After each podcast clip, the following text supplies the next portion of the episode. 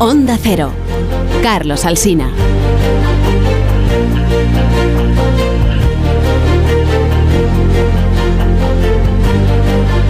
Son las 9 y 5 minutos, una hora menos en las Islas Canarias. En tertulia esta mañana con David Jiménez Torres, Pilar Velasco, Paco Maruenda, Rubén Amón en Barcelona y Marta García allí. Estamos todos. Y como venimos anunciando desde primera hora, pues nos visita esta mañana el fiscal general del Estado, muy, muy mencionado en este programa en los últimos días, eh, Álvaro García Ortiz. Buenos días, fiscal general. ¿Cómo está? ¿Qué tal? Buenos días, encantado de estar aquí. Además, un honor venir el día de la radio. Es, muy oyente de radio el fiscal general, por obligación o por devoción. Bueno, era más antes cuando estudiaba, que ponía la radio para, para concentrarme y ahora hago un poco eso de ir cambiando de emisora para ver alguna cosa, pero tampoco tengo mucho tiempo. Pensé que iba quitando cuando le dan un disgusto, lo que está escuchando es un disgusto, se pasa a otra. Bueno, es bueno escucharlo todo, los disgustos y los gustos. Bueno, déjeme que empiece preguntándole por el. Se produjo un crimen, lo saben los oyentes, eh, fueron asesinados dos guardias civiles el viernes en Barbate. Eh, detrás de los asesinos están imputados por asesinato seis de ellos por el, juez que instruye la causa y están en prisión provisional. Hay un grupo organizado detrás de, al que pertenecen esos, esos criminales. Lo que le pregunto es si usted es partidario sería partidario que la Audiencia Nacional pudiera investigar eh, y juzgar en su caso un crimen de estas características.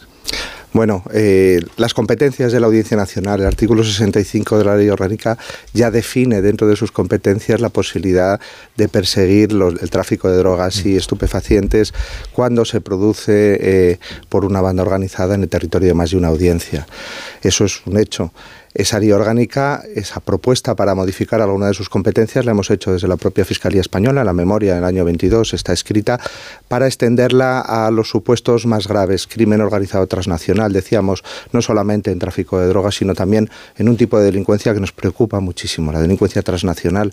Eh, nuestra forma de trabajo, y a lo mejor me lo oye muchas veces a lo largo de nuestra entrevista, viene condicionada por un sistema procesal que no ayuda a que las nuevas formas de delincuencia y la delincuencia transnacional, la que utiliza medios y formas que van más allá de las fronteras de un partido judicial, de una provincia, de una comunidad autónoma, que utiliza las redes, que utiliza todos los medios que la tecnología tiene a nuestro alcance. Como digo, esa ley de enjuiciamiento criminal del siglo XIX no es el mejor instrumento para hacerlo.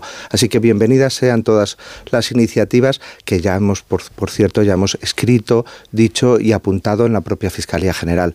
No solo el tráfico de drogas, que como digo ya ve la Audiencia Nacional, pues de capitales, eh, trata de personas, la criminalidad organizada transnacional que tanto nos preocupa. Ha dicho la fiscal antidroga de Cádiz en una entrevista el, viernes pasado que las narcolanchas campan a sus anchas por, eh, por aguas del estrecho que se sienten impunes y que faltan medios para combatir adecuadamente a estos criminales. ¿Usted comparte ese criterio?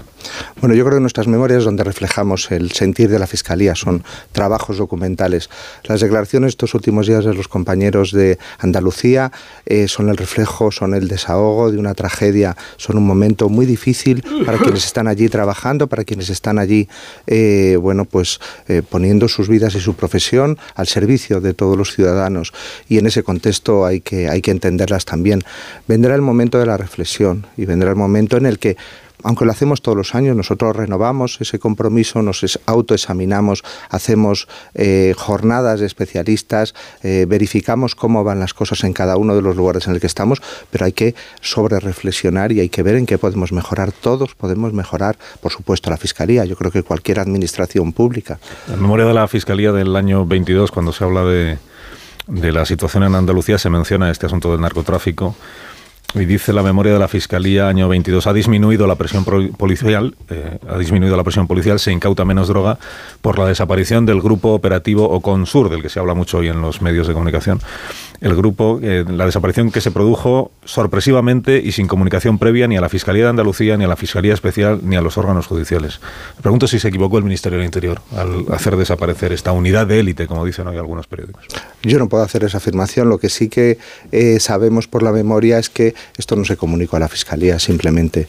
La Fiscalía trabaja eh, todos los días con las fuerzas y cuerpos de seguridad, no es un órgano aislado, conoce lo que hacen las fuerzas y cuerpos de seguridad y conoce directa o indirectamente, puesto que sus mandos trabajan codo a codo con los fiscales antidroga. Luego yo creo que es un trabajo conjunto que hay que poner en valor conjuntamente. Todo operativo policial tiene un correlato fiscal y después judicial. Solo así funciona una buena cadena, eh, en este caso, una buena cadena de persecución del delito. Sí que me gustaría decir una cosa más y, no apelando a mi experiencia gallega, sino apelando a la experiencia de todos los fiscales de España.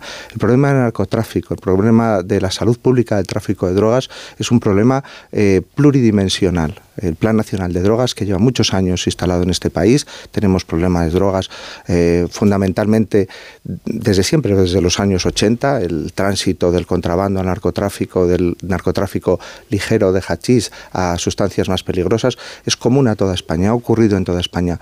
Y el enfoque tiene que ser, como hace el Plan Nacional de Drogas, de todas las administraciones. Solo las medidas restrictivas, solo las medidas represivas no acaban con un problema de salud público en el que hay factores sociales económicos, personales y de salud pública en medio de todo esto. ¿El fiscal general del Estado conoce ya cuál será el criterio definitivo de la Fiscalía del Supremo respecto de la posible imputación de Puigdemont por un delito de terrorismo? Eh, desde luego que no lo conozco pero ahí también tengo, yo creo que un papel importante y está bien también sacar el tema y, decirlo en los medios de comunicación. Como no he participado en ningún aspecto, ni en la toma de decisión ni de reparto de ese asunto, y pretendo hacerlo así, yo creo que mi función es que todos trabajen con tranquilidad, como todos han trabajado con tranquilidad hasta ahora, que se expresen libremente los fiscales con el máximo respeto a la Junta, a la, junta de la sección de la Fiscalía eh, del Tribunal Supremo, de la sección penal, eh, tanto los que votan en un sentido como los que votan en otro, los que proponen una cosa como los que proponen otra, y también con el máximo respeto a los fiscales de la Audiencia Nacional, con otra postura procesal, eh, aparentemente, y si quiero lo explico, aparentemente diferente a la de los fiscales del Supremo. Aparentemente porque... Eh, los fiscales del Supremo nos lo explicó aquí la semana pasada el señor Viada, que es fiscal del Supremo y pertenece a la Junta de Fiscales de, de, lo Penal, igual usted lo escuchó o le contaron.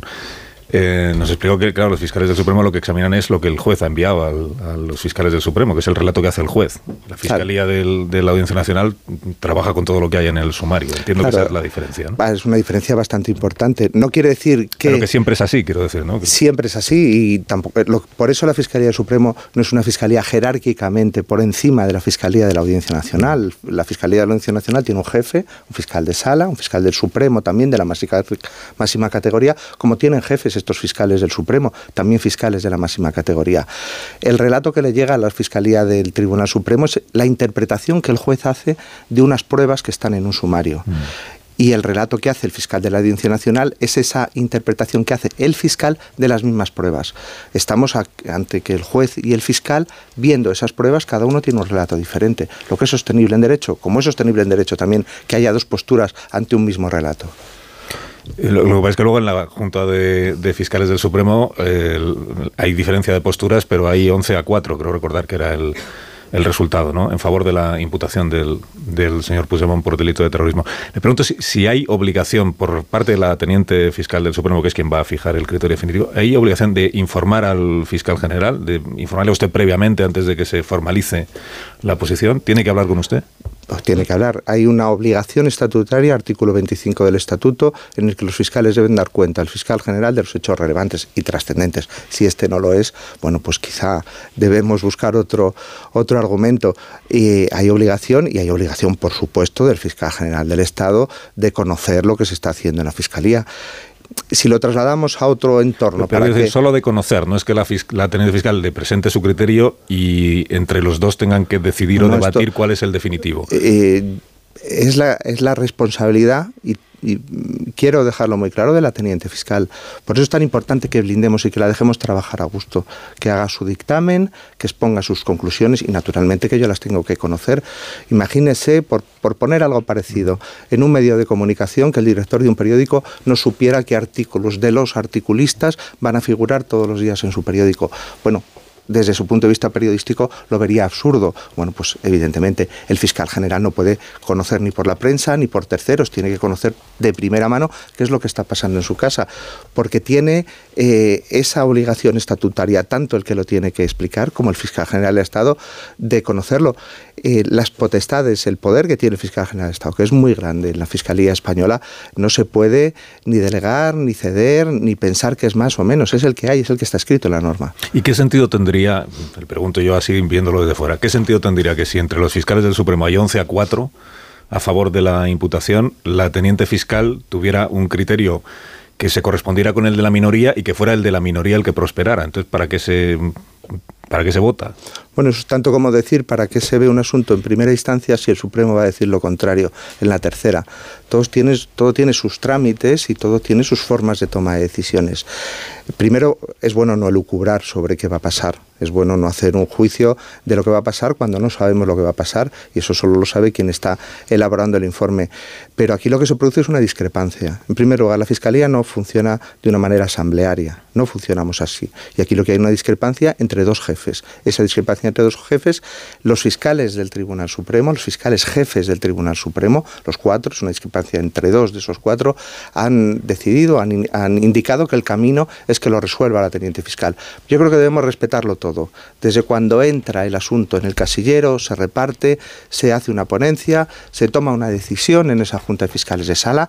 No creo que nadie le haya dicho que el fiscal general del Estado haya cogido uno a uno a esos miembros y haya intentado saber qué van a decir o hacer y además eh, haya intervenido, se toma una decisión, hay una discrepancia entre dos jefes, repito, entre dos jefes, y esa discrepancia se sigue el camino marcado, que es que lo vea la teniente fiscal. Pero entonces no influye en nada que haya 11 a 4, como si hubieran sido o sea, el resultado de esa votación da, igual. Como hay una discrepancia entre los. En este caso, siendo la discrepancia entre los dos jefes, eh, no es que da igual, es que uno de los, de los cuatro era un jefe. Por lo tanto, la discrepancia se produce a nivel de jefatura. No, digo que, da igual el resultado de la votación. O sea, que, en, el, en, la decisión final de la audiencia fiscal no influye el que sean 11 a 4 o 10 a 5 o da, lo mismo. No lo sé, ya sabrá cuánto, cómo le influye. Yo creo que es absolutamente libre y eso es lo más importante de determinar un criterio en el caso de una discrepancia. Lo que le influye a lo que le digan un compañero o otro, lo que pueda escribir un compañero o pueda escribir otro, pertenece a su ámbito de decisión. El fiscal general del Estado entiendo que tendrá su propio criterio aunque no lo manifieste, ¿no? Bueno, eh, siempre hay un criterio previo. Yo tampoco he entrado al estudio pormenorizado del asunto, también tengo que decirlo, porque prefiero mantenerme al margen. Pero la, teniente fiscal eh, lo que estudia es lo que ha enviado el juez. La teniente fiscal tiene a su disposición el material que quiera tener. Eh, yo ahora no sé ni siquiera ni siquiera qué material ha querido recopilar. Pero si lo desea puede ir, digamos, más allá de lo que han ido los fiscales del Supremo en el análisis que han hecho. Puede recabar el material que estime oportuno. Tanto informes de los fiscales de los propios informes de los fiscales del Supremo que han sostenido una tesis, como el material que quiera el fiscal de la Audiencia Nacional. Lo que ella quiera. Fiscal Carballo, ¿es? Eh, Carballo, sí. El fiscal Carballo, eh, hay, dos causas, hay dos causas de las que estamos hablando estos días que no son la misma. Una es la del Tsunami Democratic y otra es la de los CDR. El fiscal eh, Carballo, que tiene amplia experiencia en la investigación del terrorismo, como sabemos, en la causa del Tsunami no ve delito de terrorismo, pero en la causa de los CDR sí. Tiene, eh, pidió en su momento entre 8 y 27 años de cárcel para 12 de los CDR, que son independentistas los 12 por un presunto delito de terrorismo. Es así, vamos, eh, no, es, no es ni siquiera una hipótesis de trabajo, es un escrito de acusación presentado ante eh, el órgano, ante la sala de la Audiencia Nacional, después de un procesamiento, un sumario y un escrito de acusación. O sea, es una, eh, no es ni siquiera una decisión en un estadio previo, es una acusación formal. Quiero decir que la Fiscalía sí ve delito de terrorismo en 12 independentistas. En los TDRs, claro que son independentistas. Ah, bueno, pues, pues sí, serán independentistas. En los CDR los ves. Sí, que no están juzgados por ser independentistas, ya lo sé. Lo digo porque al presidente del gobierno le hemos escuchado decir que ningún independentista eh, quedará fuera de la amnistía porque ninguno ha incurrido en un delito de terrorismo. Y pues estos 12 sí, en opinión de la Fiscalía. Bueno, eh, yo creo que el campo de discusión eh, el que tienen ustedes, el que tiene la política, el que tiene la libertad de expresión es uno y, tiene sus códigos y sus formas de decir las cosas. Y nosotros en lo jurídico tenemos otro y está claro. Es, eh, lo que el fiscal de la Audiencia Nacional, lo que la Fiscalía de la Audiencia Nacional ha dicho respecto al delito. Eh, posiblemente cometidos por esas personas. Estos 12 CDRs, insisto que no es que, no es que sean eh, eh, autores de un delito por ser independentistas, quiero aclararlo de nuevo, sino porque hicieron cosas como la acumulación de material explosivo, creo recordar, el tener intención de atentar contra determinadas instalaciones, que es lo que el, Código Penal dice que es delito. Sí, sí, es, algo tan sencillo como que está en un escrito de acusación que es público y se ha eh, dado a todos los medios de comunicación. Pues no, hay, no hay nada ni que decir ni que ocultar, es así. ¿Usted habla con el gobierno habitualmente? ¿Despacha con el gobierno el fiscal general del Estado? Con el gobierno no, yo despacho con el ministro de Justicia porque la Fiscalía eh, tiene una imbricación dentro del Ministerio de Justicia enorme, tan grande que fíjese que todas las pretensiones o muchas de las pretensiones de todos los fiscales generales que hay y que ha habido es ganar más autonomía. Hay un aspecto fundamental y es que no tenemos autonomía presupuestaria respecto del Ministerio de Justicia. Así que tenemos que hablar de muchas cosas. Algunas le parecerían muy mundanas, desde los bolígrafos, los medios materiales, cómo nos relacionamos. Y fíjese, no solo con el Ministerio de Justicia, que muchas veces, sino con las comunidades autónomas. Tenemos, no me, no me atrevo a calificarlo de un problema en este país, pero desde la Fiscalía a veces se percibe como un problema.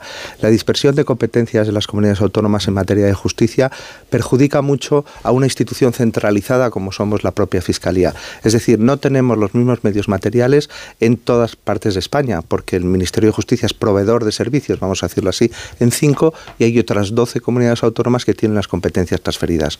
No tenemos los mismos ordenadores, no tenemos acceso a los mismos programas y no tenemos una aplicación única para los fiscales.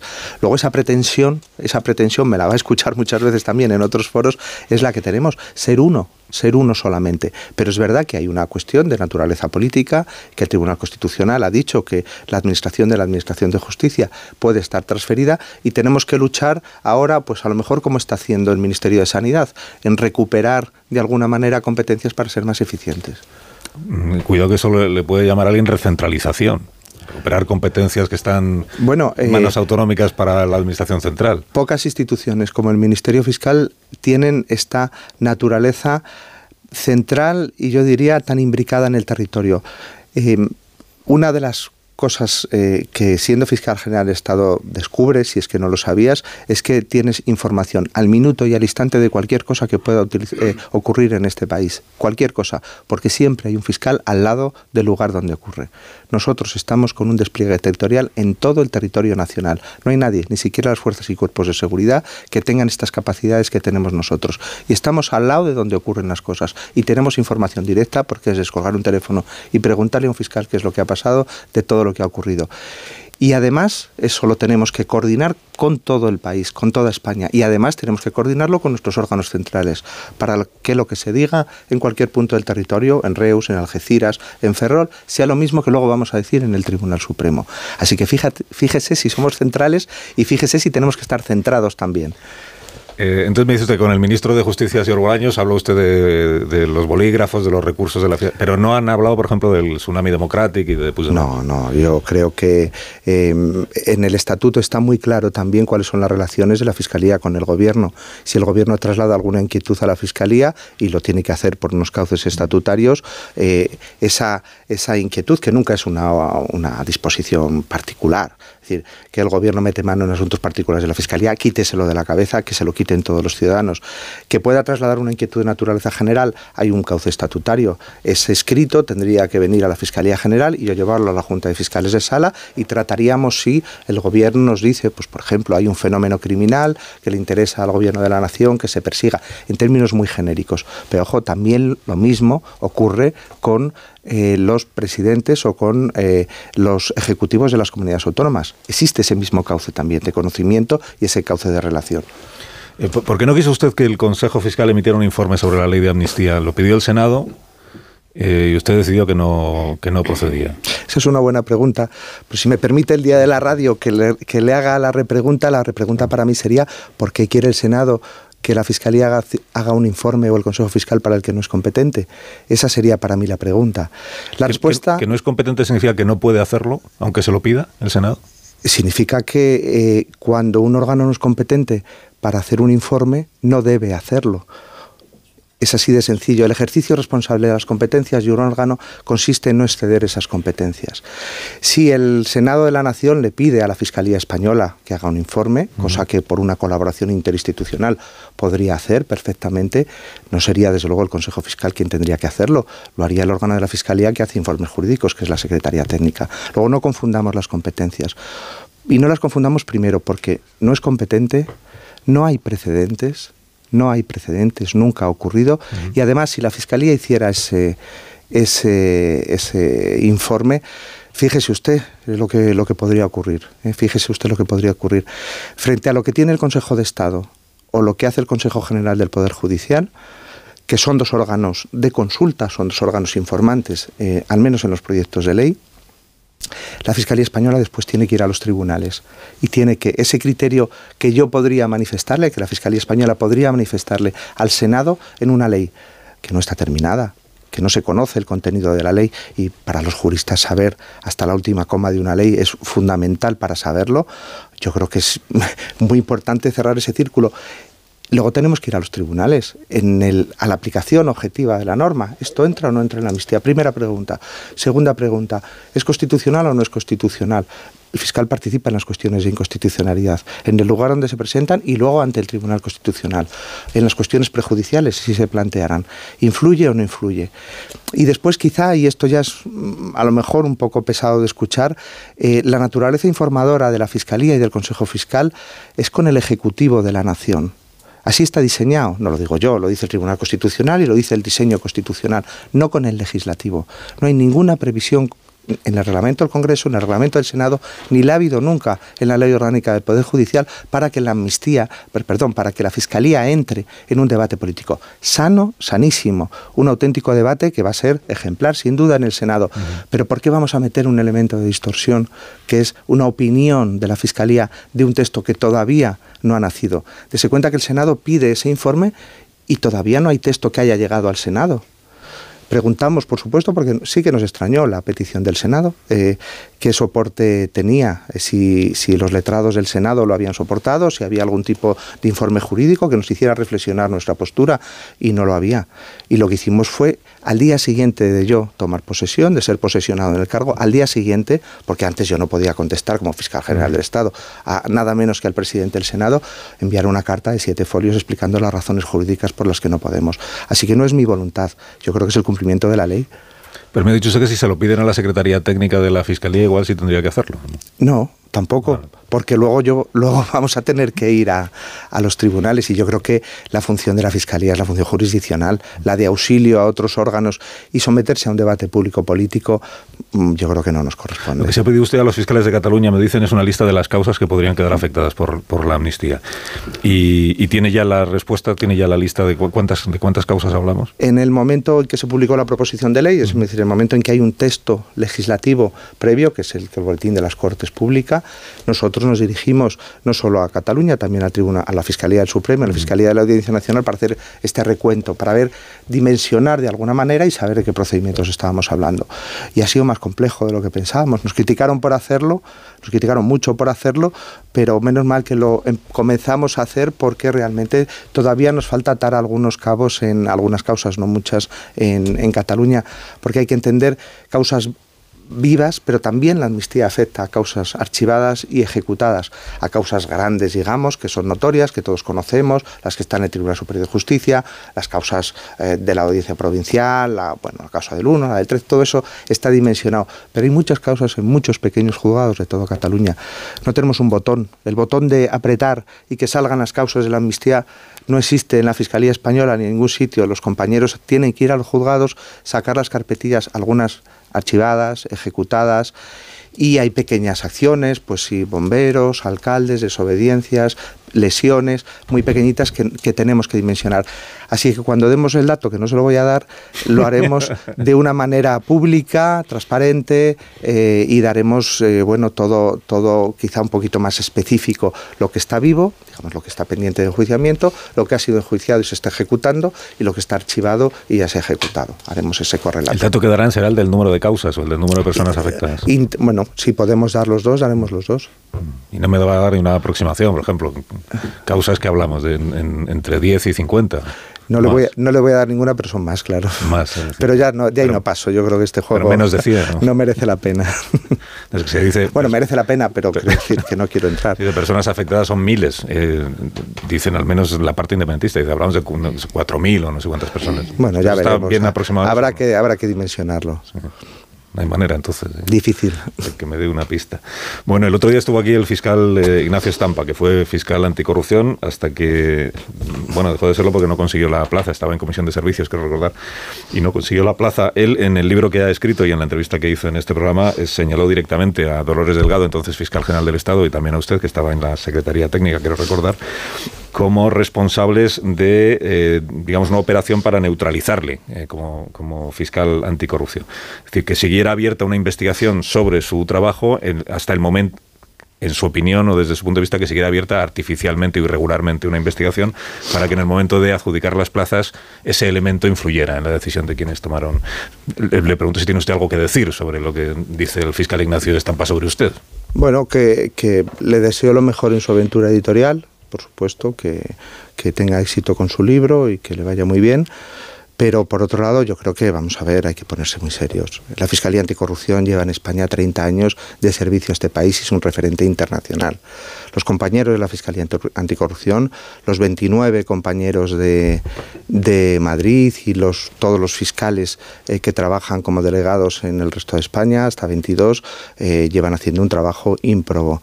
Las causas a las que se puede referir el señor Estampa han avanzado Em, pues seguramente al principio gracias a su participación, pero después gracias al trabajo de los fiscales que lo han sustituido, sin que se haya mermado en absoluto la capacidad de acusación ni el criterio acusatorio de la Fiscalía.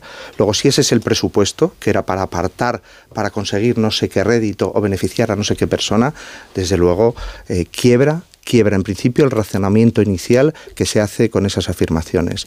En, en todos los juicios han continuado, eh, si estamos hablando de una persona causada como es el señor Villarejo, se han juzgado tres piezas, la 2, la 3 y la 6, y están pendientes de, y están ya calificadas eh, eh, hasta siete piezas, si no me equivoco, calificadas, en las que pedimos, le puedo asegurar que muchos años de prisión al señor Villarejo y siento mucho hablar de un, de un acusado y de una persona condenada en estos términos, no me gusta, tiene los mismos derechos que pueda tener cualquier ciudadano, pero la Fiscalía en sus escritos de acusación eleva peticiones de hasta 19, 20 años.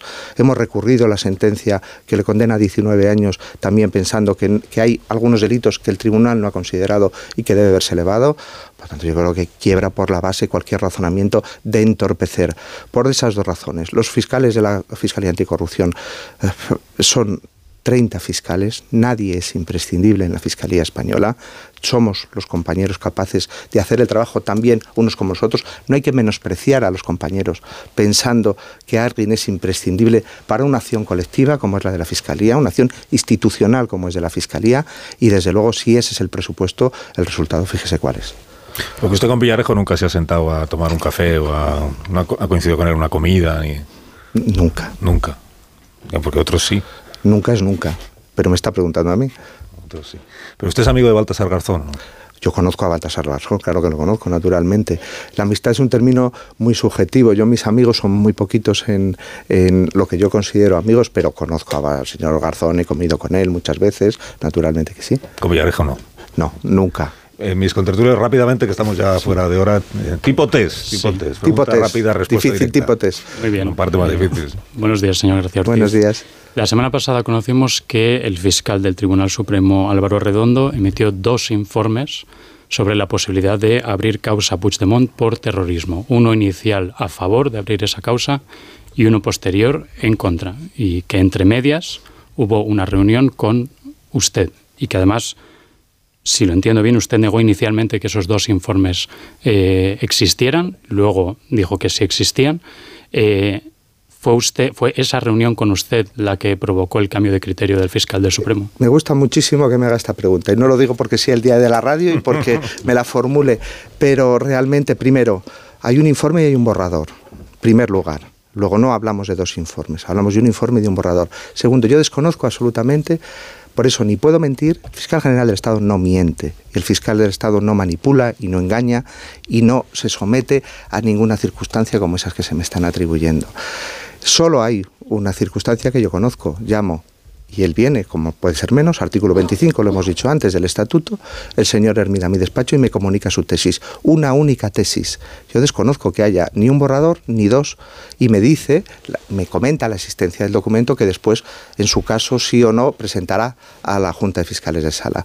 Y el señor eh, Álvaro Redondo, por el que también tengo que predicar su profesionalidad, como la de los que votaron en contra del informe, se va de mi despacho con la misma tesis con la que ha entrado. Y eso se lo ratifican cualquier fiscal que lo conozca y cualquier fiscal que haya conocido la tesis, incluso el señor Viada, fíjese, incluso el señor Viada. Por lo tanto, no hay eh, dos informes, hay un informe, el otro era un borrador, yo desconozco la existencia de ese borrador, por supuesto que lo desconozco, y en absoluto un fiscal del Tribunal Supremo con 40 años de experiencia, con 68 años, decir que por no sé qué razones el fiscal general del Estado va a ser capaz de vencer su voluntad es desconocer el funcionamiento, primero de la Fiscalía y la dignidad de los fiscales, y segundo, de las garantías de inamovilidad que nos da el ejercicio de la función pública a quienes trabajamos con esas garantías, precisamente para que no venga alguien y nos diga que hagamos una cosa o que hagamos otros. Él era perfectamente libre de haber eh, tenido un criterio o haber tenido otro, perfectamente libre tenía el criterio que luego legó a sus compañeros, hay muy poquito más que decir, pero desde luego es una insidia. Decir que yo le he modificado el criterio al señor Redondo es una insidia, insidia que he negado yo, que ha negado él y que nadie puede sostener, no entiendo todavía por qué. El fiscal general del Estado tiene un poder enorme, ¿no? Y entonces siempre la polémica, es decir, no es la primera vez, arrastra, ¿no? Todos los mandatos, desde Candio Conde Pumpido, los fiscales que han sido nombrados por el Partido Popular, ¿no? ¿Qué hay que hacer para dotarle de menos poder o de más poder o de más autonomía, menos autonomía? Es decir, ¿cuál sería el equilibrio para cumplir la función? Porque claro, la gente lo que no recuerda es que el fiscal, la, fiscalía, la fiscalía es poder judicial, es decir, no es poder ejecutivo.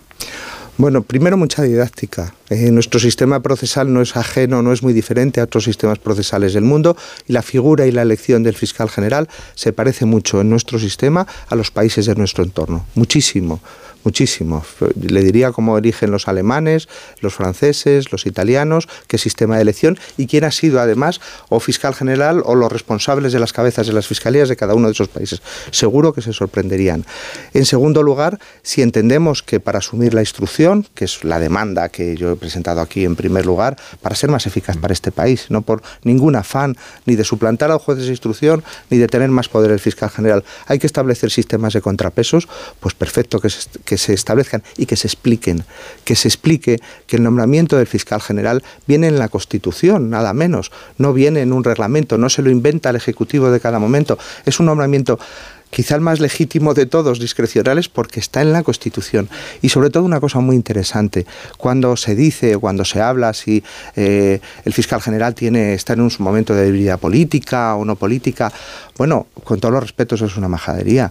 El fiscal general no depende como un entrenador de fútbol ni como un responsable político que puede ser cesado por su superior, no depende de nadie. No decimos eso del defensor del pueblo ni de la presidenta del Tribunal de Cuentas. ¿Por qué? Porque nuestro nombramiento nos blinda. El nombramiento del fiscal general del Estado, frente a lo que pasaba en otras épocas, por ejemplo, la de Eligio Hernández, que dependía de la voluntad del gobierno que lo había nombrado cada semana, mi nombramiento está blindado absolutamente. Luego, todo lo que haga yo como fiscal general, todo lo que me pueda equivocar, incluso como fiscal general, es responsabilidad mía. Sí, en la línea de la posición definitiva que tiene que marcar la, fiscal, la teniente fiscal del Supremo, está el primer informe de Miguel Ángel Carballo, Audiencia Nacional, muy duro con esos indicios por terrorismo contra Puigdemont. Está el del fiscal del Supremo, que le cayó por reparto, Álvaro Redondo, con este polémico cambio de criterio, pero que tampoco ve indicios para imputar e investigar a Puigdemont por terrorismo y ahora tiene que desempatar. Ha trascendido, bueno, desempatar, ahora tiene que fijar criterio. Ha trascendido que la teniente fiscal Ángeles Sánchez Conde ha pedido por escrito a sus colegas de la Junta de Fiscales, a los 11 de 4, los argumentos jurídicos que se expusieron en la reunión. ¿Esto es habitual? ¿Esto significa que no, que no ha trascendido que haya materia eh, penal para investigar a Puigdemont? ¿Y de cuánto tiempo? ¿Cuándo vamos a conocer esta a ver, eh, el, lo que el resultado de, esa celebración de la Junta eh, da como resultado un informe por escrito del señor Redondo. Ignoro si tenía otra posición anteriormente, se lo digo, bueno, lo sé ahora porque nos lo han contado ustedes. Eh, y, un, y el resultado de una votación y el resultado de una votación, nada más. No hay una argumentación jurídica, no hay un acta que recoja todo lo que se dijo, que seguramente se dijeron muchas cosas, pues fue una reunión al parecer larga y todos los que han estado allí, bueno, pues de alguna manera han puesto en valor que los argumentos jurídicos se pusieron sobre la mesa.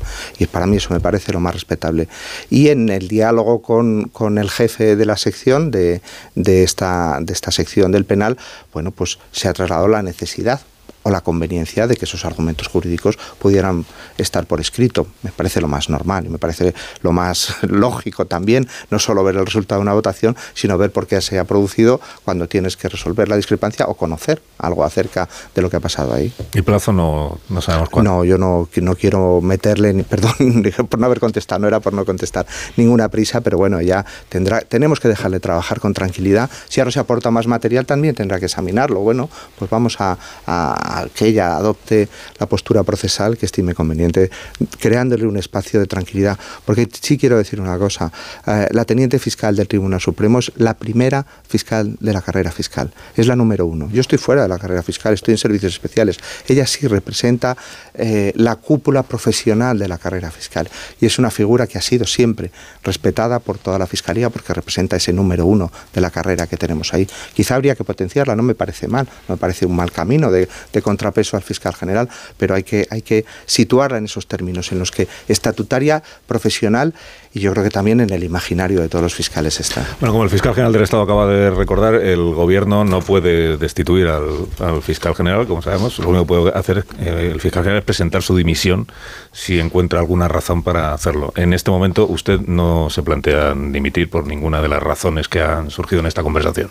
Bueno, con la cantidad de cosas que hay por hacer en este país para la fiscalía, con el proyecto yo creo que ilusionante que tenemos eh, el equipo que ahora mismo dirige la Fiscalía General en todas las materias que se pueda imaginar. Muy pocas que tengan que ver con el ámbito del que hemos hablado aquí y muchas que tienen que ver con cambiarle la vida para mejor a la gente y hacer el papel de la Fiscalía en la lucha contra la criminalidad y en la función intuitiva que tiene en defensa de los vulnerables y los colectivos más vulnerables. Ese es el objetivo. ¿Y cuántas causas me ha dicho usted que están afectadas por la amnistía? En, eh, ha dicho? Más de muchas y menos de pocas. Fiscal General del Estado, Álvaro García Ortiz, gracias por habernos acompañado esta mañana. y hasta cuando usted quiera. Muchas gracias, ha sido un placer. Menos 19 minutos a las